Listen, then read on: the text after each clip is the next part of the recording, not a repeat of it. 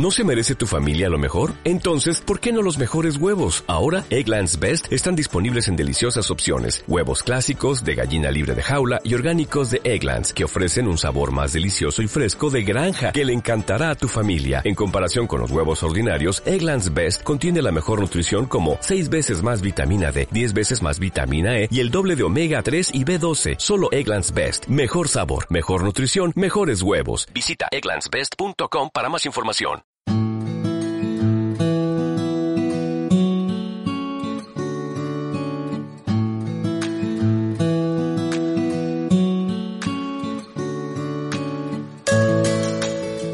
Saludos cordiales de Juan de Dios Rodríguez y bienvenidos una semana más a Estudio 8, el podcast que venimos realizando desde el estudio Alfonso Santisteban de la calle Almirante, sede de Subterfuge Radio, gracias a la amabilidad de Carlos Galán, su CEO, y a la asistencia técnica hoy de María Muñoz.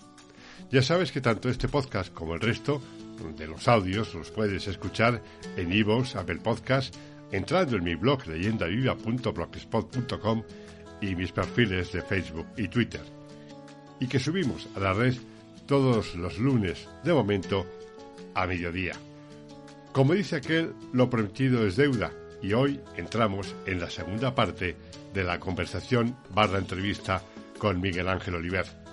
La semana pasada hablamos de su llegada a la radio, el gabinete de la cadena SER y la Caja de Madrid, en la que se formó, la corresponsalía en el País Vasco, su regreso a Madrid en la programación local, con Carmelo Encinas, Localia Televisión, las sustituciones de Iñaki Gabilondo, el tamallazo y su salto a cuatro junto a Iñaki Gabilondo de la mano de Daniel Gabela.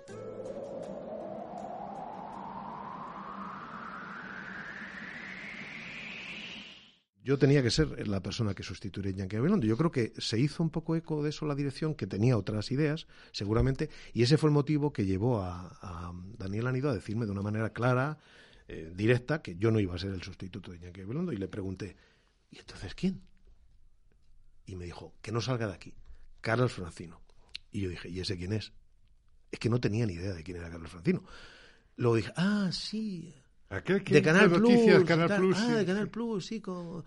Ah, y recuerdo una tontería muy grande. Es que decía, uno que siempre me dio la impresión de que le quedaban las chaquetas grandes. Y no es que le quedaran las chaquetas grandes, es que en aquel tiempo las chaquetas de los hombres llevaban hombreras y, eran descomunales. Yo, yo, también las mías, pero a mí me da la impresión de que le quedaban las chaquetas grandes. Y es un tiazo de un 85 que tiene un cuerpo y una percha fantástico. Y ese fue el momento en el que yo me enteré de que venía eh, Carlos Francino, que luego tuvo conmigo un comportamiento maravilloso, exquisito, es un tío hiper simpático, proactivo, es, es, un crack como, persona. Como persona, ¿sabes? Lo es como profesional y como persona lo es más. Lo es más, efectivamente. Pues te agradezco además que, hayas hecho ese, ese pequeño gesto, ese aclaratorio sobre cómo se produjo aquella, aquella situación porque... Hombre, yo aspiraba, no te lo voy a negar. Es que además se produce presenté mis mejores cartas, se produce algo muy curioso. Hubo muchos comentarios en el sentido de que se cometería una grave injusticia no solo contigo, sino con la, eh, la plantilla, eh, la cantera de la SER, de que por una vez alguien de la misma casa podía acceder a dar el paso de no al estrellato sino a tomar una las riendas de una gran responsabilidad pero como en su momento podía. no quiero decir que eso yo nunca lo sentía así. No pero tú no a ver, pero una se comentaba eso en, el pasillo redacciones y demás se comentaba aquello. A mí durante muchos años después mucha gente primero que me recuerda de mi paso por la radio porque fueron veintitantos años veintidós o veintitrés eh, pero todavía me dicen tú tuviste que ser el sustituto de Iñaki. Yo nunca he aceptado, eh, de buen grado acepto como una lisonja, como un halago, pero nunca he aceptado que eso tuviera que ser así automáticamente. De hecho, creo que la, empresa decidió soberanamente y no me pareció una mala, una mala decisión. ¿eh? Pero, hombre, yo aspiraba, lógicamente. Yo había presentado mis mejores credenciales para, llegado el caso, llegado el caso, que nunca nadie quería ver, que llegara el caso de que Iñaki se fuera de la radio, pues yo pudiera estar ahí en, primera lista, en la pole, ¿no? Y creo que estuve en la pole y, y para mí es un momento importante porque no llegando, frustrándose esa aspiración, sin embargo, yo tuve luego la oportunidad de irme con Iñaki, de irme al equipo fundacional de cuatro, y esa es la segunda parte importante de mi vida, pues en la televisión.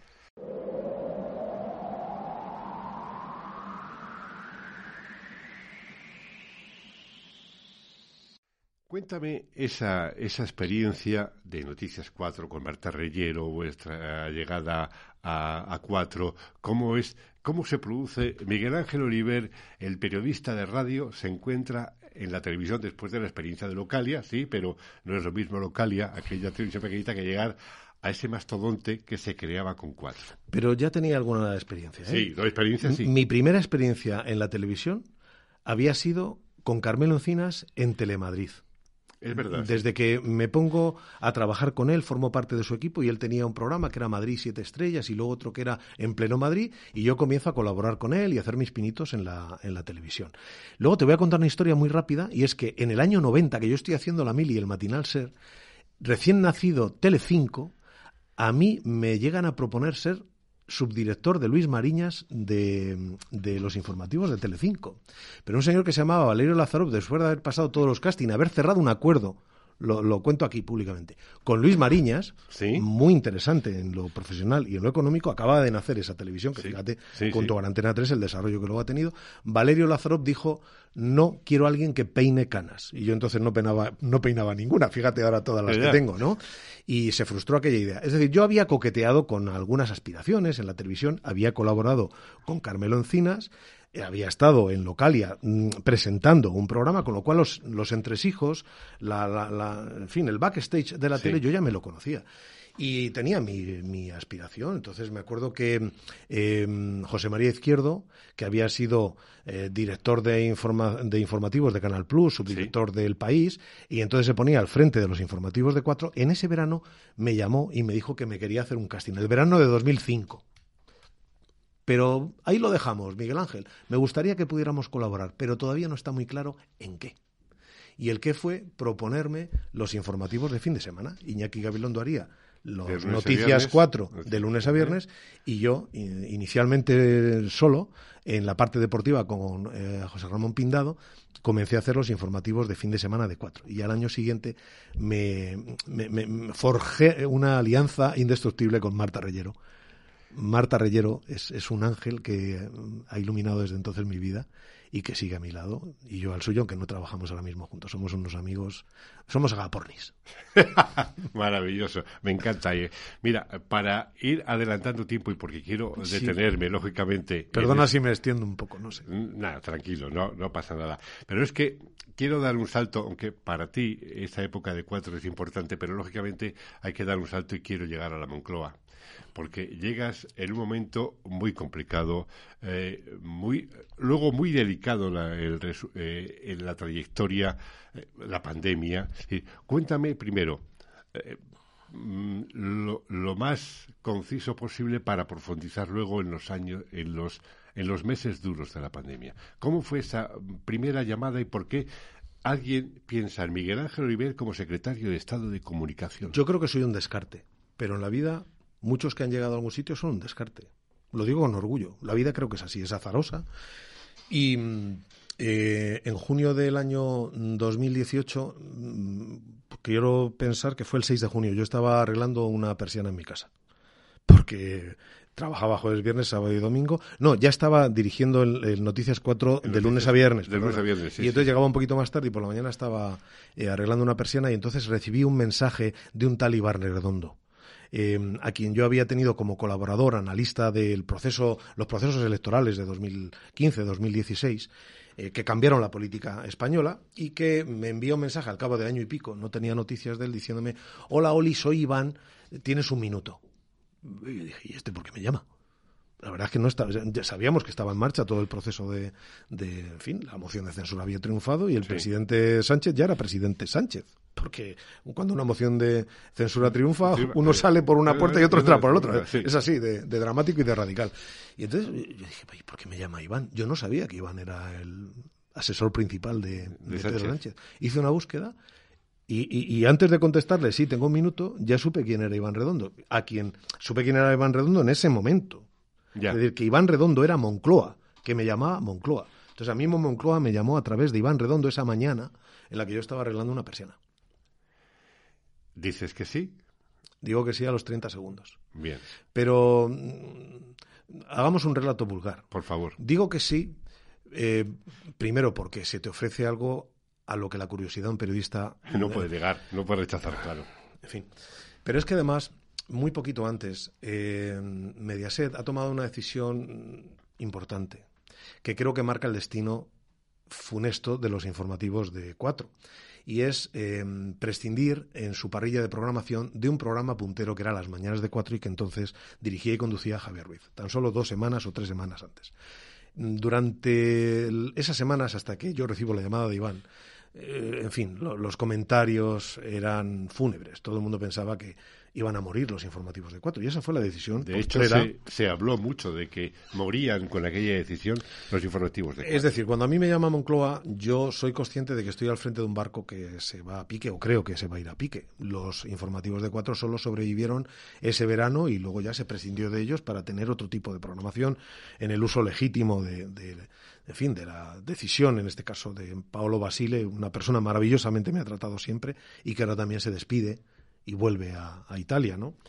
Em, entonces, claro, combinando la curiosidad que me suscitaba, la ambición eh, que lógicamente siempre te araña, decir, o sea, yo puedo llegar a estar en Moncloa, y luego la realidad, yo dije que sí en 30 segundos, y dije, sí, sí, me voy contigo. Me voy con, me voy contigo, me voy con el presidente Sánchez. Lo primero que pregunté es, pero, porque eh, cuando ya por fin hablamos me dijo Iván, mira, estamos aquí, el presidente Sánchez, José Luis Ábalos y yo, y queríamos consultarte si te vendrías eh, a la Secretaría de Estado de Comunicación. Y yo le pregunté, ¿pero de qué? y dijo, coño, de secretario de Estado de Comunicación. ¿Pero qué me estás contando? Ostras. creo que la conversación fue tal cual te digo. Mira, de 30 segundos, le comenté, me sobran 25. Me voy, me voy para allá. Y es que al día siguiente estaba en el despacho de Moncloa, del presidente del gobierno. Eso es el verano del 2018. sí. Es decir, me llaman el 6 eh, por la mañana, Iván, me dijo, piénsatelo y te llamo esta tarde. Si esta tarde me dices de nuevo que sí, ya hablas con el presidente y ya acuerdas con él lo que sea. Entonces, esa tarde, mientras yo presentaba, preparaba el informativo de las 8, de 4, eh, me llamaron sobre las 6, estaba yo con mi escaleta liado y me dijo Iván, bueno, ¿qué? ¿Te mantienes en tu sí de esta mañana? Le dije que sí, pues te pongo con, con el presidente. Y me puso con el presidente Sánchez, hablé con él y me dijo, Miguel, ¿te vienes mañana a mi despacho y ya hablamos? Y ese mismo día acabó mi historia hasta ese momento en la televisión y en los medios, en ese lado de los medios. Porque a partir de ese día yo pasé a lo que los periodistas llamamos el lado oscuro. El lado oscuro. Eh, ¿Tú de la te fuiste con excedencia? No es que me fuera con excedencia, es que hubo una transferencia de nuestra antigüedad directa de la SER a, cuatro. A, cuatro, efectivamente. Entonces, eh, eh, te, fuiste, era baja. De Mediaset sí te fuiste con excedencia. Es una excedencia forzosa. Cuando uno ocupa un cargo público. sí, sí. Y para resumir toda la tensión, yo tengo esas imágenes que llegan cuando se produce la pandemia, cuando llega ese 2020 esos momentos, bueno, tuviste que hacer un trabajo realmente tremendo porque la aplicación, las ruedas de prensa desaparecen, se producen las conexiones telemáticas, los acuerdos con asociaciones de un lado y de otro para que entren todos los medios sabidos y por haber posibles e imposibles, eh, generar toda esa estructura nueva. Aquello debió ser tremendo, caótico. Eh, ¿Cómo lo afrontaste? Sí lo fue, y la eh, primera rueda de prensa fue bueno, bueno, técnicamente fue, fue, todo aquello, ah, yo, yo sufría viéndote y decía, madre mía, todo, todo era nuevo, todo estaba empezando, la pandemia, la forma de, de cubrirlo, las ruedas de prensa constantes. Mira, cuento eh, esa semana previa a la declaración del estado de alarma. Si no recuerdo mal, hubo un Consejo de Ministros previo, el día 11, eh, el estado de alarma se declara el día 14. Ya llevamos mm, varios días barruntando que la decisión va a ser esta. Ya el presidente lo está consultando, tiene sus temores lógicos. El hachazo a la actividad económica e industrial va a ser gordísimo. La novedad nunca vista antes en España de un estado de alarma que nos confine a todos en nuestras casas. Pero llegaban unas noticias de Irán y de Italia especialmente. Veíamos las patrullas eh, patrullando las calles de Italia diciendo toda la gente a su casa y no no éramos capaces de creer que esto ocurriera en España. Pero de manera dramática se planteó esta situación y es que en el Consejo de Ministros del día 11 varias ministras dieron positivo. Por ejemplo, Irene Montero, estaba muy mala también Carmen Calvo, aunque dio falsos negativos inicialmente, hasta que luego eh, cayó también. Carolina Darias eh, quedó, eh, quedó tocada, infectada. Había sido el 8 de marzo con todo lo que creó aquella polémica desde el punto de vista político. Y entonces, ese día fue el último Consejo de Ministros que se celebró en la sala del Consejo de Ministros porque inmediatamente después ya tuvo que habilitarse otro lugar. No podían estar 22 ministros junto con el presidente. Mm, como, sardinas en lata, ¿sabes? Hubo que crear otro espacio, hubo que crear otra comunicación con los medios de comunicación porque desde ese momento se volatilizaron las ruedas de prensa. Fue técnicamente complicado, fue un reto, pero se hizo y permitió, pese a las muchas polémicas que yo protagonicé, generar un, un vínculo, un, un carril por el que la gente, los periodistas, pudieron seguir manteniendo el contacto con Moncloa y, por tanto, con cada una de las ruedas de prensa innumerables que se dieron ya durante el estado de alarma. Ahí el, el elemento más complicado y difícil de justificar para los periodistas, del lado de los periodistas, y que, sin embargo, técnicamente para mí era lo que habilitaba esa comunicación, es que podían enviar a través de un chat, primero en WhatsApp y luego en Telegram, las preguntas que formulaban para hacérselas a los comparecientes. Y yo, lógicamente, recibía esas preguntas. No cabían todas. Elegía las preguntas. Elegía las preguntas y efectivamente veía las preguntas antes. Claro. Y eso me daba una ventaja. Y esa ventaja se convirtió en una crítica feroz por parte de mis compañeros creo que con sus razones, no, no voy a negarlas, pero mm, me siento muy satisfecho de que fuera el cauce a través del cual se pudieron hacer desde esos días en lo sucesivo, durante el estado de alarma, cientos y cientos de preguntas que mm, siempre se formularon de una manera u otra a los ministros, al propio presidente, a cualquiera que se pusiera, Fernando Simón, en aquellas ruedas de prensa que ya son parte de la historia de la comunicación de este país. Desde ese lado oscuro, ¿cómo se vive ante los medios? Muy mal, muy mal te dan muy mala vida. Tus compañeros hacen su trabajo. Se hizo en aquel momento y, por una polémica anterior un manifiesto firmado por cientos de periodistas que se llamaba Por el derecho a preguntar, eh, porque sentían coartado por parte de Moncloa la capacidad de preguntar. Yo había hecho algunas declaraciones eh, algo desafortunadas en sus matices, siendo periodista, como soy, ¿sabes? Y, se vive muy mal porque los periodistas tienen el derecho, tienen la obligación, reivindicamos, yo soy periodista, la capacidad de preguntar. Ahora te digo una cosa, creo que es infinitamente más difícil responder que preguntar. siempre ha sido así, por aquello de no hay pregunta indiscreta, sino la respuesta, ¿no? Preguntar es mi labor, pero creo que nada tan difícil como generar respuestas coherentes, respuestas acertadas, adecuadas, y ese es el día a día de los políticos y es la pesadilla en la que se encuentran, pero oye, es un servicio público al que ellos han querido dedicar su vida. Y afortunadamente, ¿eh? porque alguien tiene que sostener que hacerlo. Eh, o sea que no es tan maravillosa el ala oeste de la Moncloa como la de la Casa Blanca te pintaba Aaron Sorkin. Te da, te da mala vida, pero te da una vida eh, de una magnitud Mm, desconocida, al menos para mí. Yo nunca me había dedicado a la política. Y llego de la noche a la mañana, ya te digo, del día 6 de junio al día 7, yo me veo en Moncloa, me veo en el despacho del presidente del gobierno. Y, y, el departamento que ocupo, la Secretaría de Estado de Comunicación, forma parte del complejo de Moncloa. Está ahí en el corazón, en el latido diario del, de, la política española. Entonces te sientes un privilegiado, sufres como un bellaco porque no, no estás llamado a otra cosa. Creo que la política es sufrimiento, pero es servicio. Y te enorgullece precisamente el poder estar ocupando un puesto determinado y ser un ladrillo más en el muro. Y, y, aguantar lo que tengas que aguantar hasta que ya finalmente se acaba mi etapa. Y cuando se acaba esa etapa y cuando, y cuando sales, respiras el día que te vas de Moncloa, me imagino, de otra manera, y ahora estás en un proceso, en un periodo de, digamos, desintoxicación. No, ahora estoy en proceso jarrón chino. ¿Cuánto puede durar eso? Ay, no lo sé. Eh, mira, Eso no depende de ti, lógicamente, depende ahora ¿cómo salgo de, de ¿Cómo salgo de Moncloa? Porque el presidente Sánchez acomete una profunda renovación del gobierno entre junio, julio de 2021. Sí. Y y, yo, yo creo que era razonable pensar que en esa remoción yo también formara parte de ella, sobre todo con la salida de Iván Redondo, el, todopoderoso director de gabinete. Pero voy a confesar una cosa, yo le había pedido un año antes al presidente salir, volver a mi trabajo. Es decir, me había dado cuenta de que en ese potro de tortura, como siempre lo ha llamado Félix Bolaños, que dice que junto con el Ministerio de Justicia, la Secretaría de Estado de Comunicaciones, el puesto más complicado de todo el gobierno, eso repite muchas veces, quizá para halagar a quien, como yo, fui su compañero durante, durante tres años. Em, yo quería volver. Había sufrido mucha erosión, la pandemia y todo aquello. Es que, es que no ha sido una Verano de 2020, pero el presidente, hablé con él, me dijo, Oli, pero ahora hay, hay una serie de cosas por delante.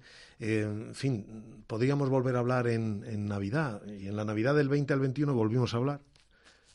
¿Sigues con esa idea? Yo le dije que sí eh, pero la verdad es que fue tan halagador eh, el presidente Sánchez eh, conmigo que yo dije, mira, presidente, o sea, yo nunca más voy a tener la oportunidad de que el presidente de mi país esté diciendo a este señor que se llama Miguel Ángel Oliver que continúe en este puesto. Así que olvídate de este, esto no es un problema para ti, estoy hasta que tú pienses que es el momento.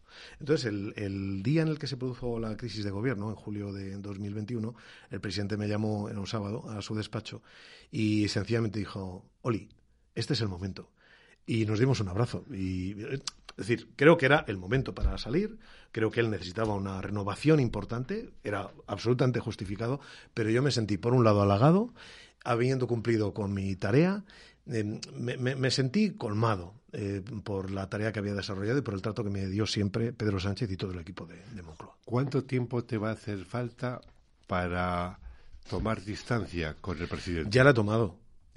No, con el presidente. no, me refiero políticamente hablando, informativamente profesional. Lo que pasa es que yo entiendo que hay una contaminación que lleva a ser prudente en la vuelta a los escenarios tan políticos que hay ahora mismo en el periodismo, ¿no? en las tertulias. Al menos yo lo entiendo así. Otros que han desempeñado otras tareas en otros partidos están ya eh, tertulianeando, por así decirlo. ¿no?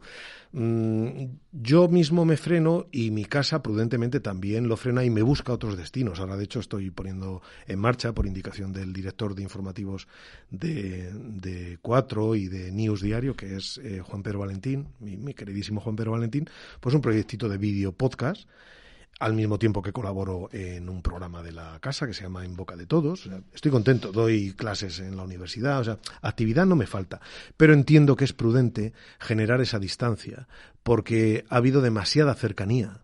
Esto ya le pasó también a otra compañera y a cualquiera que haya pasado por ahí, como fue Nieves Goquechea, que también fue secretaria de Estado de Comunicación en la, eh, con Zapatero, ¿no? Entonces, eh, es lógico. Y te voy a decir algo muy íntimo y que confieso a quien quiera escucharnos. A mí nunca me había gustado el paso que daban algunos compañeros hacia el lado oscuro. Yo me sentía un periodista más allá del lado oscuro. Pero de alguna manera me traicioné al decir que sí. O sea, sentí que era tan ambicioso el proyecto y era tan irrenunciable que, que, me vi empujado por las circunstancias que también te he relatado a decir que sí. Y ese sentimiento a mí me marcó durante mi tiempo en Moncloa. Siempre quise volver para restañar de alguna forma la herida que a mí mismo me había ocasionado. Porque yo me consideraba un periodista de este lado, no del otro lado, con todo lo legítimo que es. Estás en deuda contigo mismo estoy en deuda con lo que yo pensaba y estoy en deuda con algunos compañeros que vieron que yo me convertía, eh, digamos, en una especie de propagandista de un lado. Y nunca lo he querido, lo he querido ser. No fue mi aspiración profesional. Ni lo quise entonces ni lo quiero ahora. De hecho, cuando el periodismo, especialmente en la década pasada, pero sobre todo con el nacimiento de los nuevos partidos y, y en ese periodo de 2015-2016, se convierte en un periodismo tan activista, es algo que a mí me produce una un profundo desagrado. Tenía escrito, fíjate Miguel Ángel, tenía escrito para cerrar. Desde la mitad de la última década del siglo pasado, y concretamente desde la llegada de Aznar a la presidencia del gobierno, hemos vivido una tensión política que continúa y se acentuó de forma brutal en los medios, crispación, insultos, demandas en todas las áreas. Ahí se nota cómo has palpado todos esos años hechos en la Secretaría de Estado de Comunicación, ¿verdad? Fíjate, hace unas horas, independientemente cuando se escuche, eh, con motivo de la, de la sesión del Parlamento ayer en el Congreso, ante la intervención de Irene Montero, de la ministra de Igualdad. Lo que le dijo eh, Carla Toscano de Vox, ¿no? Exactamente. O sea, este país, ¿tú crees que para finalizar tiene arreglo político? Han hablado muchos de ello y, creo que no, ¿no? Y siempre se remarca una frase que al parecer dijo Bismarck. El otro día se la escuché a Iñaki Gabilondo que éramos el país más fuerte del mundo porque aunque intentamos cargárnoslo durante 200 años no lo conseguimos, ¿no? parafraseándolo de alguna manera.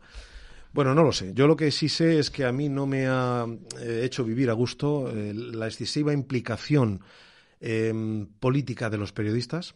Yo soy una persona, me considero progresista, Mm, no, no, no, lo oculto, pero bueno, ocultar que es progresista, bueno, defínelo un poquito más. Bueno, yo desde luego no soy un, un ultra. Conservador. No, no, ni soy conservador ni soy un ultra de la, de la izquierda, ¿vale? No sé, ahí lo dejo.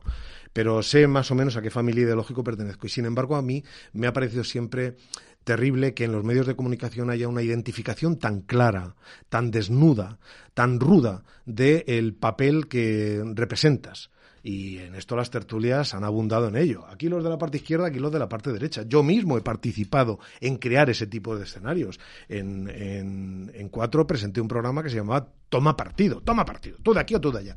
A mí esto, después de la experiencia en la Secretaría de Estado de Comunicación y de mi propia evolución personal, me ha, me ha llevado a generar un profundo rechazo hacia esa forma de ejercer el periodismo. Ya lo sentí así, pero fíjate que pensando de esa manera me veo en la Secretaría de Estado de Comunicación. Entonces, sí, reconozco que hay un, punto de traición a mí mismo. Lo que pasa que en mi despedida dije, me he sentido como Howard Carter, el descubrimiento de la tumba Tutankamón, se cumple este año 100 años.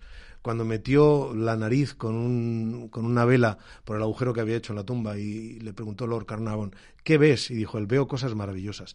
Esas cosas maravillosas es todo aquello que un periodista desea ver, desea ver el poder en funcionamiento. Y yo estuve en él entonces es una experiencia irrenunciable, que al mismo tiempo te traiciona y como en el retrato de Dorian Gray te transforma. He querido vivir y experimentar esa transformación, pero soy consciente de los efectos que ha provocado en mí. Nada más que ha llegado en un momento en el que casi 40 años de trayectoria después lo doy por bueno, porque estoy un poco rematando esa trayectoria, no la estoy iniciando. Y todo lo que he caminado lo doy por bueno. Me encanta la vida y me encanta la vida de cada uno, y esta es la mía.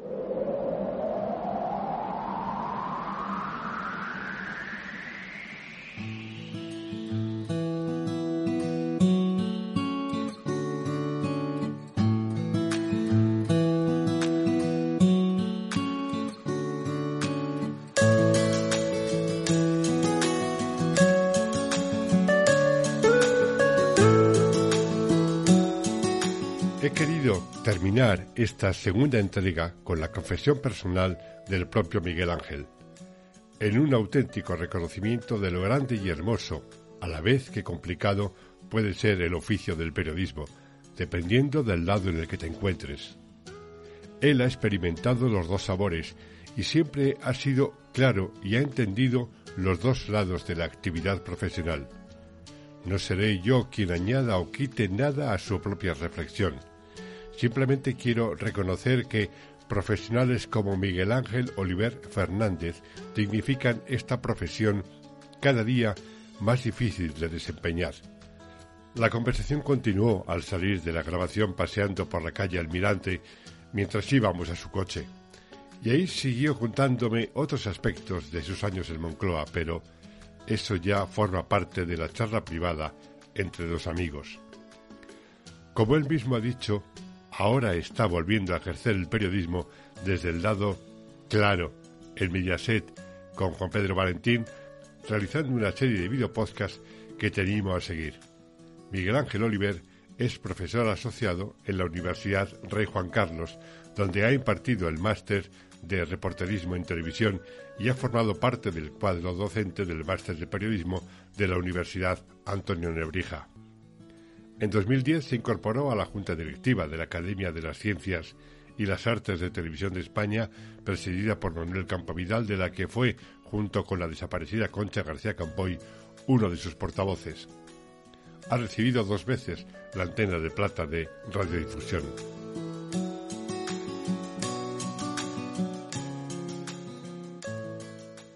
Hasta aquí la segunda parte del podcast con Miguel Ángel Oliver. Se preparan cambios en Estudio 8 para el nuevo año y de momento te anuncio que a partir de ahora nuestras entregas seguirán produciéndose los lunes a mediodía, como siempre, pero de forma alterna cada 15 días. Gracias por estar ahí y ya sabes que en cualquier caso puedes seguir este y todos los audios de Estudio 8 en el blog Leyenda Viva, mis perfiles de Facebook y Twitter, Evox y Apple Podcast. Saludos de Juan de Dios Rodríguez. Nos oímos.